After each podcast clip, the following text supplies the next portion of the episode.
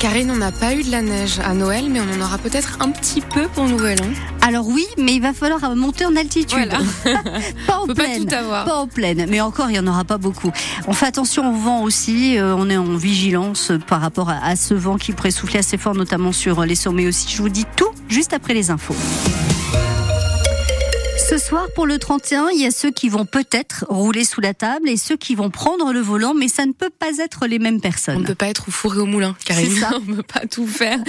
On ne peut pas rouler et boire. On profite de sa soirée, on peut trinquer, mais pas d'alcool au volant parce que la nuit de la Saint-Sylvestre est l'une des plus meurtrières de l'année. Alors, pour éviter les accidents de voiture, les forces de l'ordre vont veiller dans toute la Franche-Comté avec de nombreuses opérations de contrôle, Nicolas Piquet.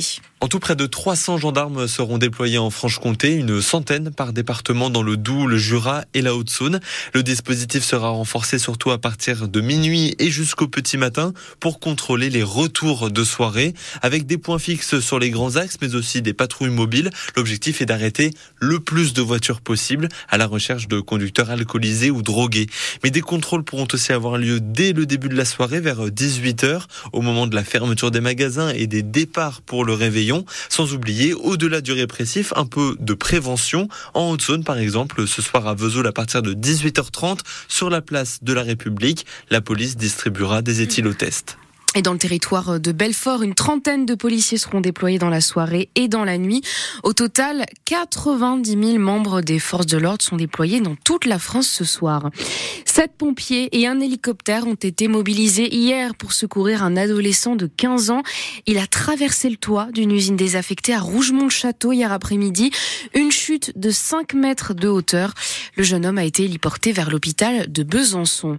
Les pompiers du Doubs, cette fois, ont secouru deux randonneurs. Hier, deux hommes coincés à la sortie d'une grotte, de la grotte du Grenier, c'est près de Grand Combe des Bois, à la frontière suisse.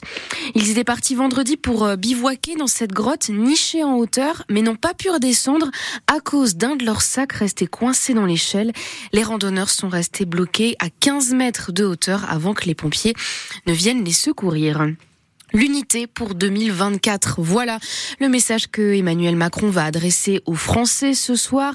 Des vœux présidentiels avec en ligne de mire des événements rassembleurs, la réouverture de Notre-Dame de Paris, les JO, les commémorations du débarquement.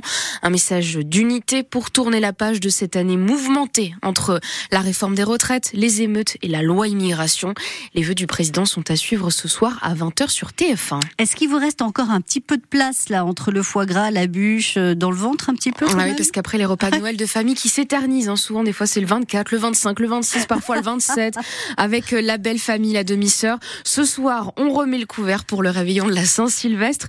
Sur la liste des courses, on retrouve nos produits franc-comtois qui ont toujours autant de succès pendant les fêtes, comté saucisses, etc. Et pour se faire plaisir, sans trop se ruiner, voici les conseils d'Anthony, pisciculteur à Delle et producteur pour le magasin Territoire Paysan à Beautemps. Pour un bon repas de, de, fête de fin d'année, on aura déjà tout ce qui est pirade avec nos viandes euh, donc du territoire de Belfort, euh, en volaille ou en bœuf ou en porc. Tout ce qui est volaille, on a la ferme des Buis à Vitrine ou la ferme Hermelino euh, du côté de Présente-Villers.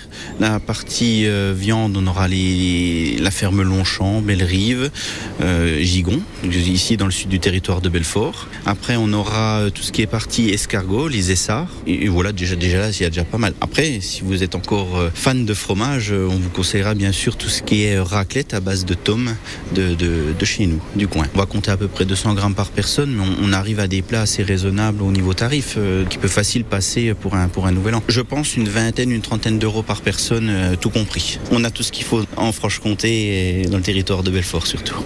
Et si vous n'avez pas encore fait toutes les courses, le magasin Territoire Paysan est encore ouvert ce matin. Les joueurs du FCSM vont devoir lever le pied sur le repas du Nouvel An ce soir. Et oui, c'est fini les vacances. L'entraînement a repris hier et pour être efficace sur le terrain, mieux vaut ne pas être trop lourd.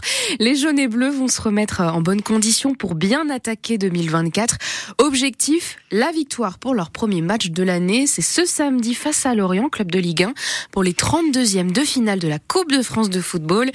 Et pour les encourager dans leur reprise, de nombreux supporters socialiens étaient présents aux abords du stade Bonal hier, Corentin Bémol.